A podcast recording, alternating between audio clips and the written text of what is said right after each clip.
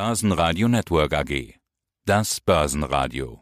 Der Wikifolio Channel. Handelsideen und Strategien von Wikifolio Tradern. Hallo, mein Name ist Thomas Litschko. Ich bin Trader auf der Plattform wikifolio.com. Bin auch selbstständig in dem Bereich Trading und betreue das Portfolio Wikifolio Hashtag Future. Was magst du beruflich? Beruflich bin ich, wie schon gesagt, selbstständig im Bereich Trading, Daytrading und auch halt Wikifolio. Als auch zur Sicherheit arbeite ich noch als Aushilfskraft im ID. Okay. Let's go to future. Hashtag Future, so heißt ein Wiki-Name. Ideen, Technologien, Visionen. Das sind die Themen. Das sind auch die Themen, woraus Gaming besteht. Und das passt ja wunderbar zusammen. Aktuell lief ja die Gamescom womit die Branche die Gamer künftig beglückt und an die Bildschirme fessen will, ja, ist auf dieser Gamescom zu sehen. Was gibt es denn da für Trends? Also aktuell, besonders auf der Gamescom, waren so zwei Trends, die ich besonders interessant finde. Cloud Gaming und dass die Entwickler immer mehr die Spieler und die Community in die Entwicklung der Spiele mit einbeziehen. Zum ersten Punkt Cloud Gaming. Zum Beispiel hat Google jetzt ihren Service vorgestellt, Stadia.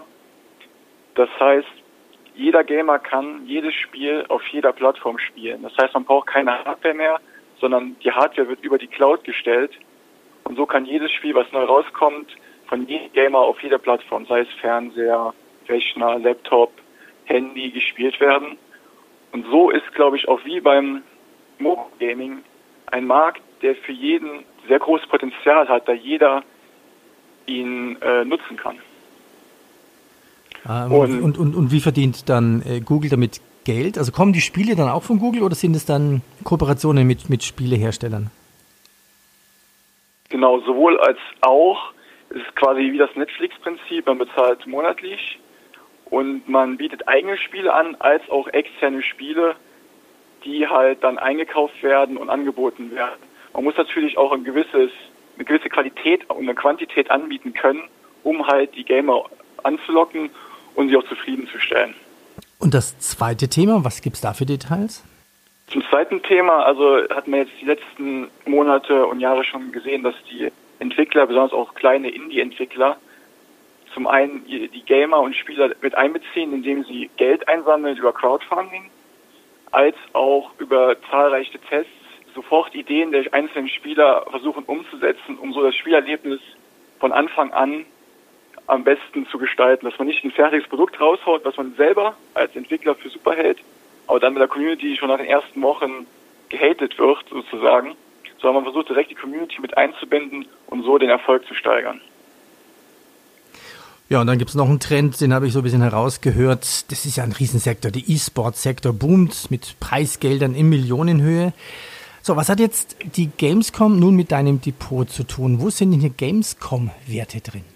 Also ein Gamescom-Wert ist natürlich Tencent. Tencent, der chinesische Wert, dem gehört ein Teil von Riot Games, die League of Legends rausbringen. Dem gehört ein Teil von Epic Games, die es Fortnite vor zwei Jahren rausgebracht haben.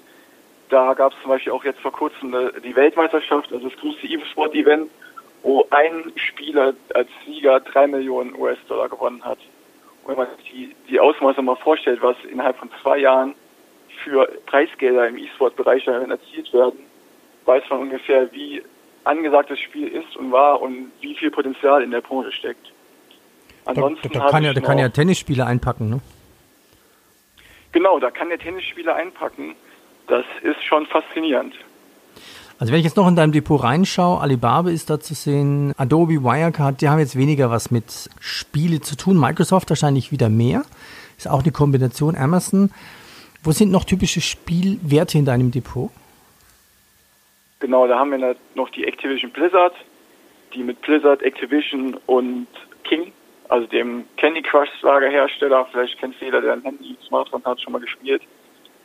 Die sind halt noch sehr interessant, weil sie jetzt zum Beispiel jetzt aktuell bringen sie äh, World of Warcraft Classic raus. Da ist auch der Hype sehr groß in der Community. Allein bei Twitch waren es diese Nacht fast eine Million Views auf, auf den Streamern, nur weil sie alle gewartet haben, für WoW Classic zu spielen. Das können noch die nächsten Wochen interessant werden.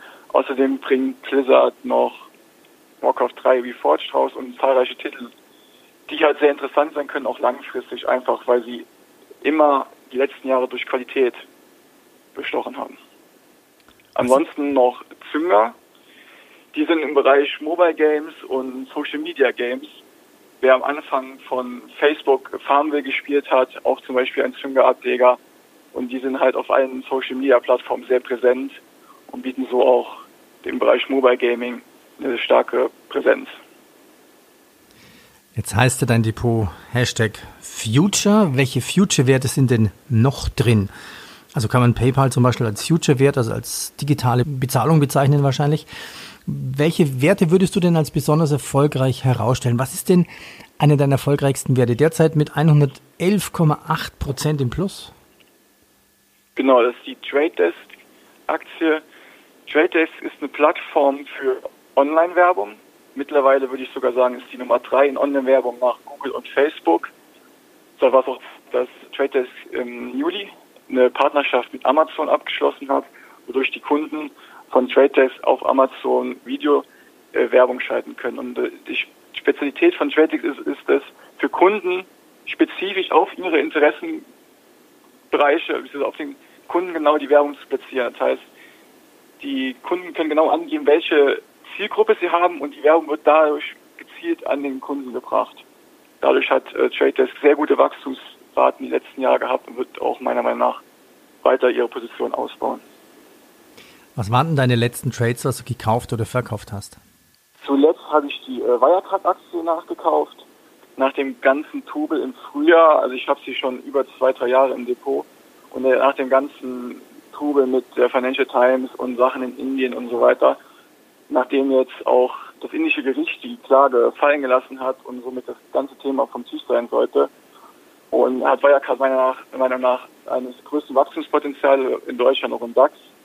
Allein die Kooperation, die vor kurzem geschlossen wurde mit Aldi, der kompletten Aldi-Gruppe, dass man die Zahlung für diese abwickelt, hat halt meiner Meinung nach immenses Wachstumspotenzial für die Zukunft. Wann fliegt denn mal ein Wert bei dir raus? Jetzt sehe ich gerade Baidu stark im Minus. Warum ist der noch drin, der Wert? Der Wert ist noch drin, weil ich davon überzeugt bin, dass das Wachstum bei Baidu, was jetzt die letzten Quartale stark gelitten hat, wodurch die Aktie sehr in Mitleidenschaft gezogen wurde, weiter zurückkommen wird und auch weiter präsent sein wird. Und für die Zukunft sehe ich Baidu ganz klar als Google Chinas, wie man es ja so schön bezeichnet, stark aufgestellt und zukunftssicher.